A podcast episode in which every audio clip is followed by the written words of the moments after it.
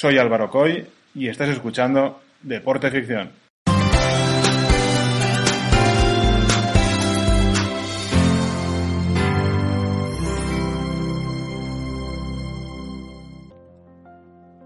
Las competiciones de arte formaron parte de los Juegos Olímpicos desde 1912 a 1948.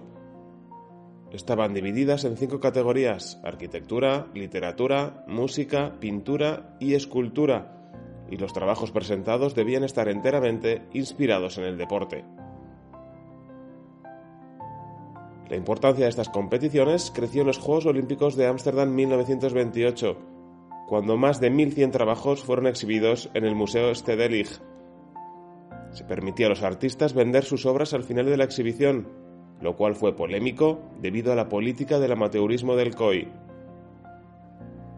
Así, las competiciones artísticas fueron abandonadas en 1954 debido a la exigencia de que los artistas participantes fueran profesionales, mientras que los deportistas eran aficionados, las competiciones de literatura se dividieron en diferentes categorías en varias ocasiones. En 1928 y 1948 se establecieron las de dramática, épica y lírica. La longitud de los trabajos era de 20.000 palabras y podían ser presentadas en cualquier lengua siempre y cuando tuvieran también una traducción o resumen en inglés o francés. Dos deportistas consiguieron ganar medallas tanto artísticas como deportivas. Hablamos de Walter Winans en tiro y escultura y de Alfred Ajos en natación y escultura. Nuestro protagonista de hoy podría haber pertenecido a este selecto grupo.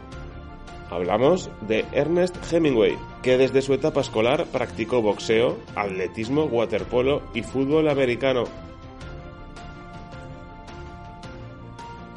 Durante sus estancias en Cuba y España, el escritor estadounidense alternaba la práctica deportiva con su obra literaria.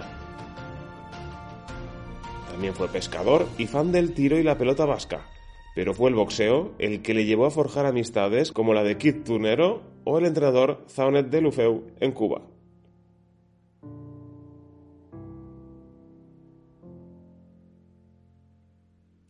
Peleas callejeras, sparring de boxeadores famosos, Siempre se consideró mejor boxeador que escritor.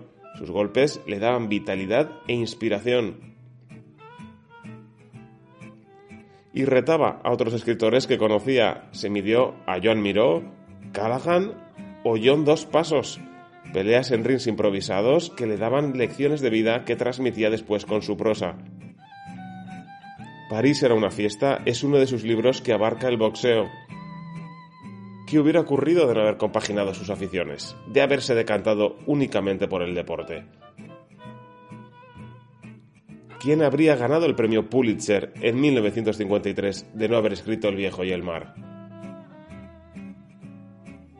No habría ganado el premio Nobel de Literatura por su obra completa, premio que tampoco tienen Miguel Delibes, Tolstoy, Pérez Galdós, Kafka, Borges o Cortázar. ¿Se habría ahorrado el viaje de safari a África? Allí estuvo a punto de morir en dos accidentes aéreos que lo dejaron con dolores y problemas de salud para prácticamente el resto de su vida. Si el deporte lo hubiera absorbido, no se hubiera listado como conductor de ambulancias durante la Primera Guerra Mundial.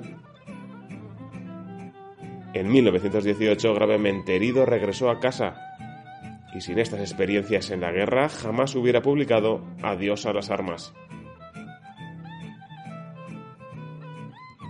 ¿Hubiera tenido tiempo para venir a conocer los Sanfermines donde quedó fascinado? Nos hubiéramos perdido sus novelas y adaptaciones. Cliff Owen no le habría representado en el biopic cinematográfico Hemingway y Hellhorn, dirigida por Philip Kaufman, Tampoco el actor Corey Stoll habría hecho del escritor en la película de Woody Allen Midnight in Paris. Hemingway también fue interpretado por Adrian Sparks en Hemingway en Cuba, de Bob Yari. Aquí se cuenta la vida de Hemingway durante su estancia en la ciudad de La Habana, a finales de los 50. ¿Cómo habría cambiado la cinta?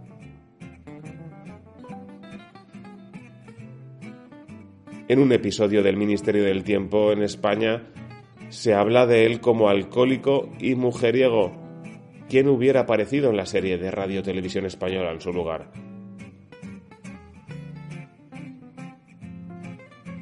Ray Bradbury escribió un relato corto ambientado en el Kilimanjaro.